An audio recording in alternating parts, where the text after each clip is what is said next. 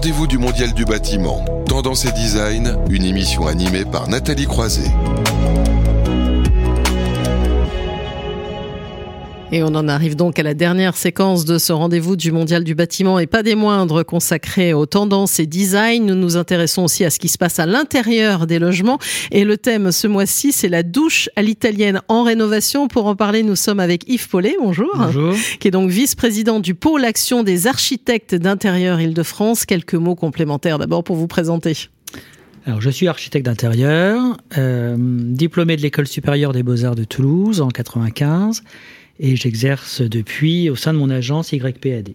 Alors, on va parler maintenant de la douche à l'italienne. Peut-être rappeler ce que c'est.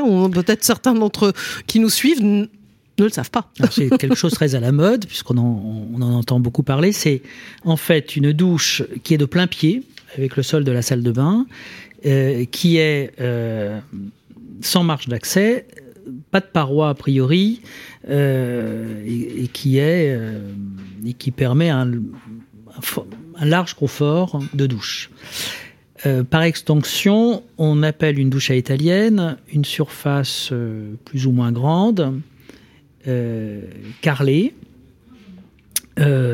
totalement sur mesure, avec ou sans ressaut. Mmh.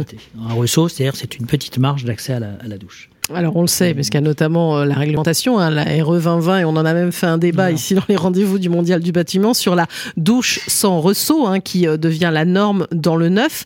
Mais qu'est-ce qu'il en est en, en rénovation finalement? Est-ce qu'il y a une demande, on va dire, de plus, plus importante? Alors, en rénovation, on en fait depuis, depuis toujours. En mmh. réalité, j'en fais depuis le début de ma carrière et mes, mes, mes, mes pères euh, en, en, font depuis plus longtemps.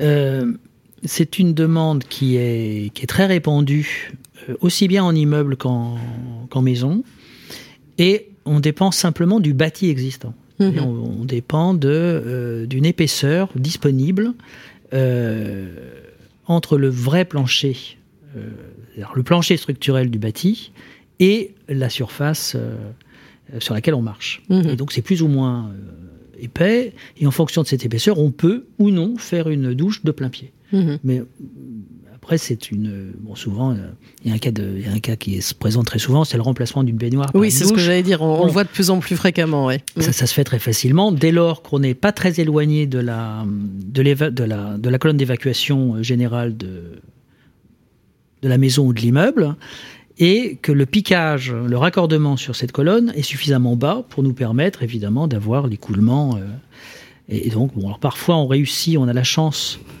de pouvoir être de plein pied et parfois on ne peut pas et c'est ce qu'on dit à nos clients dans nos premiers rendez-vous. Mmh. Nous ne vous garantisserons pas le, le, le, plein pied, mais nous vous garantissons le confort.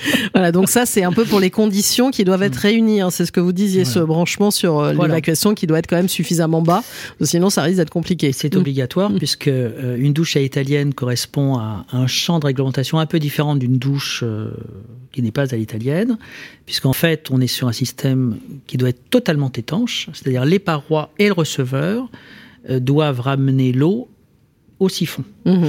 Et au point de collecte, en sachant que les que le, que l'étanchéité n'est pas ce n'est pas elle qui reçoit l'eau, hein, mmh. mais elle recevra l'eau en cas de défaillance d'un joint. Mmh. Donc c'est là, c'est en cela qu'on doit être complètement étanche et donc on doit avoir paroi et, et receveur quelque chose de un ensemble parfait. Mmh. Et alors justement, Yves Paulet, quelles sont les techniques qui sont utilisées pour arriver à cette fameuse étanchéité des parois? Alors, à la italienne, il y a gr trois grandes façons de, la, de, les faire. Une façon très ancienne qui est le, le bac en plomb, mmh.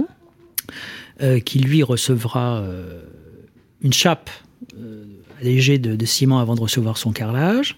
Et avec, mmh. on fait remonter le plomb sur, quelques sur une dizaine de centimètres le long des parois. Le plomb, là, attendez, le plomb, là, vous me posez une question. On, on, on peut encore avoir du plomb?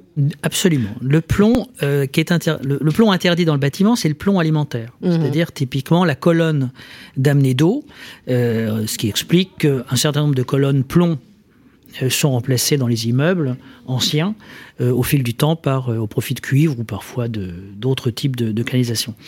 Euh, et on retrouve et on continue d'utiliser le plomb dans le bâtiment pour deux, deux pour deux choses. En tout cas, dans l'ancien, enfin trois, euh, trois domaines d'application, sauf, euh, qui sont le, donc l'étanchéité de la douche italienne, mais qui est de plus en plus rare parce que ce sont des entreprises qui doivent avoir du personnel très très qualifié. Euh, le revêtement des, des balcons de façade des vieux immeubles qui sont parfois recouverts de plomb pour une mhm. parfaite étanchéité. Et puis euh, des éléments de toiture, avec notamment des toitures en zinc, où on a parfois un petit peu de plomb là aussi qui vient notamment faire la fêtière ou d'autres choses sur certains bâtiments un peu un peu emblématique. Voilà, donc là on est parti sur le plomb, mais on était sur les techniques. Alors là, là, c'est la première technique, le bac en plomb. la deuxième. plomb, la deuxième, c'est la natte d'étanchéité que font. Donc c'est un système plutôt de natte non tissée qui va être mise en œuvre avec euh, des cols particulières prescrites par le même fabricant de la, de, la natte et qui elles recevront directement le carrelage mhm. après un, petit, un, premier encollement. Et puis la troisième, qui est la plus répandue que tout le monde connaît, c'est la mousse dure. Euh, il existe un fabricant qui l'a fait bleu. euh, je suis pas sûr d'ailleurs qu'il y en ait d'autres, tellement. Qui, euh, mais qui, comme la natte, doit être elle aussi raccordée aux, parois. Et avec une étanchéité au mur, une, une, étanchéité, non pas une simple protection à l'eau. Mmh. Et en tout cas, peu importe les techniques, l'idée c'est vraiment l'étanchéité et cette obligation-là. Cette obligation et donc évidemment avoir du personnel qualifié pour les poser, parce mmh. que euh, notamment ces matériaux comme la mousse. On peut, peut être entendu comme quelque chose de très facilement réalisable dimanche euh, euh, entre, entre nous. Non, c'est quelque chose de très très technique parce que une douche ne doit pas faire passer l'eau chez le voisin ou chez soi d'ailleurs, parce mm. qu'on peut faire une douche à italienne dans une maison individuelle au premier étage. L'idée n'est pas de se faire soi-même un, dégât des eaux. Et donc en, réalité, ce sont des actes, des actes très très techniques où euh, même souvent le, les plombiers qui le font sont ou les maçons sont, sont formés et, euh, ont non seulement les, les qualifications, mais sont assurés pour. Alors, il faut une qualification. Alors, quels sont les avantages d'une douche à l'italienne? L'avantage de la douche italienne, c'est qu'on est totalement sur mesure. C'est mm. qu'on ne dépend pas d'une de dimension euh, standard de bac à douche, même si les, fabricants de bac à douche ont, fait des progrès inouïs en termes de possibilités. Mais enfin, là, on est au centimètre, au millimètre, euh, on fait absolument ce qu'on veut. On peut y mettre un banc, on peut y mettre... Euh, j'en fais souvent, puisque en réalité, le euh, la population vieillit. oui, aussi. Euh, la population est surtout très fatiguée aussi, même pour les plus jeunes. Et en fait, souvent, la demande, c'est est-ce que je pourrais m'asseoir dans ma douche? Après une journée un peu difficile euh, donc, on enlève la baignoire, on crée une douche, mais on s'assoit dans la douche. Mais voilà, on peut quand même garder un, banc, ce qui est toujours très agréable. On peut faire des niches à l'intérieur des parois pour recevoir les, les produits de, de, douche. Et donc, voilà, c'est ça. Alors après, on, rajoute très couramment des, un pare-douche, mhm. mais simplement, c'est souvent qu'un simple pare-douche sans, forcément de porte. Et, euh, donc, on a quelque chose où on, peut vraiment se, se se sentir à l'aise. Se sentir à l'aise. Ouais, exactement. Et alors, puisque aussi cette euh, séquence, elle est destinée aussi à parler du rôle de l'architecte d'intérieur, quel est le plus que vous apportez eh ben, Le plus, c'est ça, c'est cette vision globale, hein, à la fois de, de, l'ensemble euh, de la, du projet à, à réaliser, même quand il s'agit que d'une de parcellairement, euh, de, de, reprendre les pièces d'eau, comme ça arrive quelquefois.